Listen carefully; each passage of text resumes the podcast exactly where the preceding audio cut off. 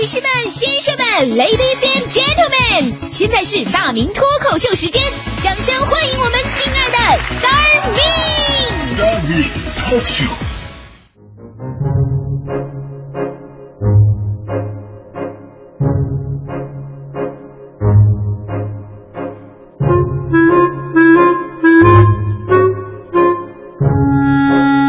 欢迎各位来到今天的大明脱口秀，我是大明。呃，有句话说的好啊，这个出来混，迟早是要还的。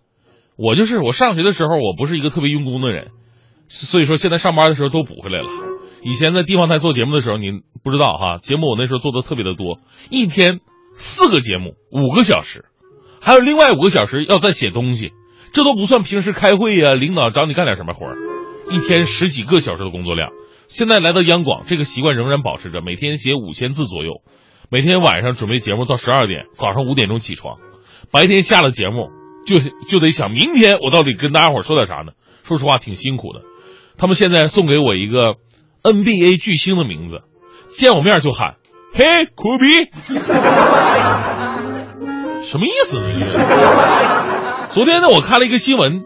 说最新出炉了二零一五最具幸福感的职业，排名第一的就是之前闻所未闻的一个职业，叫自由职业。我反应半天，我不明白自由职业是什么职业。这字面理解就是这个职业应该很自由吧？是吧？后来百度了一下，哦，自由职业者是指自己雇佣自己，不听从任何人，自己给自己打工的这么一个职业。顿时我热泪盈眶啊啊！你想啊。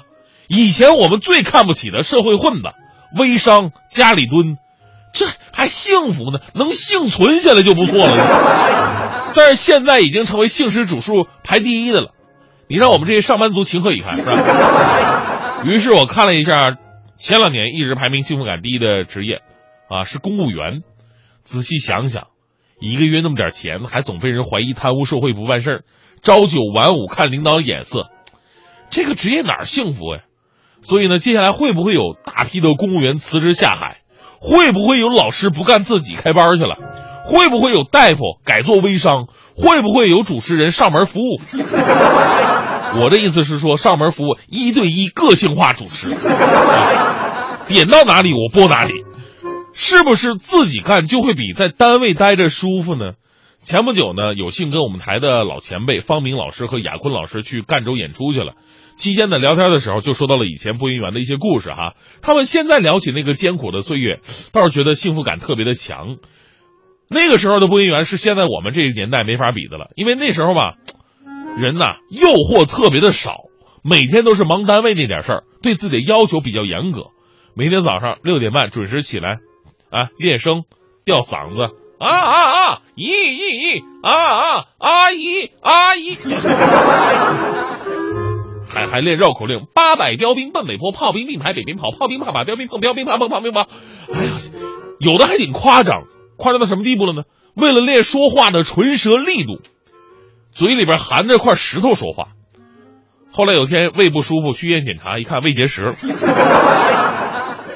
胃怎么能结石呢？人家说啊，练功的时候没整好，把石头咽下去了。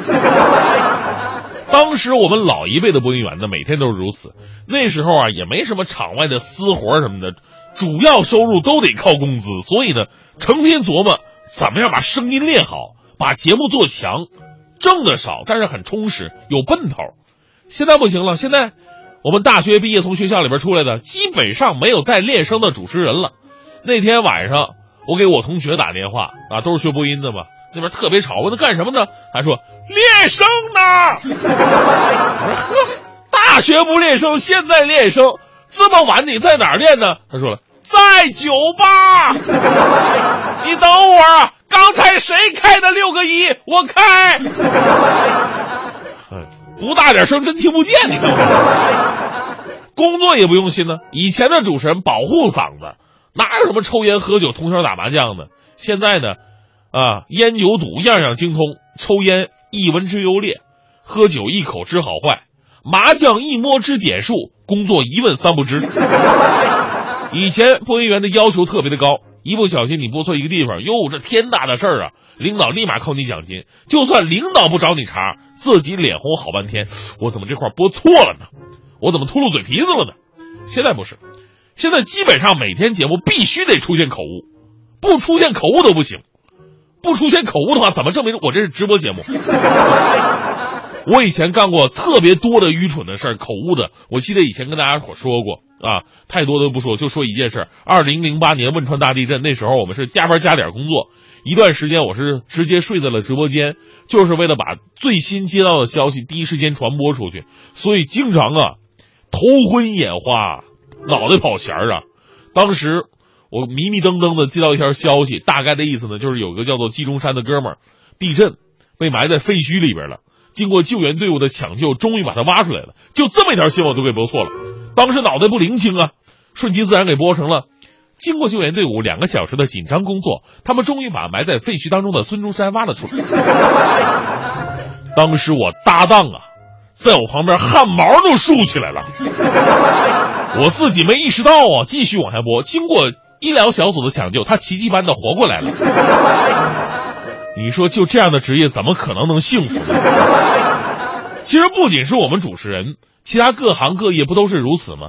敬业的越来越少，混日子的越来越多，大家伙似乎都忘了努力的“努”字是怎么写的。您看看“努”字啊，上面是一个奴才的“奴”，下边是一个卖力的“力”，也就是所谓的“努”啊，你得像奴才的一样卖力才行。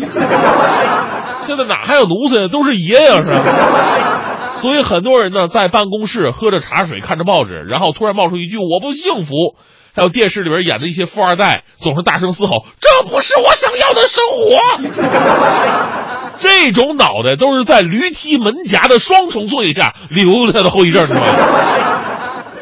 国家呢一直鼓励咱们大家伙大众创业哈，但是一个不努力的人，我想做什么都是没有用的。其实无论是自由职业还是其他什么职业，都是有发展机会。只要努力，都会有出头之日，也不能给自由职业啊火了啊！我我都去辞职，我干自由职业。你想，每个人都是微商的话，是骗谁钱呢？所以呢，回到职业幸福感，我觉得呢，更应该是一种自我价值的实现，在哪个岗位都一样。如果你努力实现了自我价值，把自己变得不可或缺，被人需要，我想你一定会有很强的职业幸福感。我身边有很多这样的朋友。他们可能呢是在自己三十多岁甚至更大的年纪面临转型，有的呢甚至是到了一个自己完全陌生的领域，但那也没什么难的。再难的事儿，五年的努力，任何人都可以成为精英。以前不是有个段子吗？说齐白石五十岁学有所成，黄忠六十岁跟随刘备，德川家康七十岁打天下，姜子牙八十岁拜为丞相，佘太君百岁军中挂帅。孙悟空五百多岁西天取经，白素贞一千多岁下山谈恋爱。我大明也是从三十多岁开始北漂的嘛，所以呢，现在我们可以一起加油吧，为了幸福。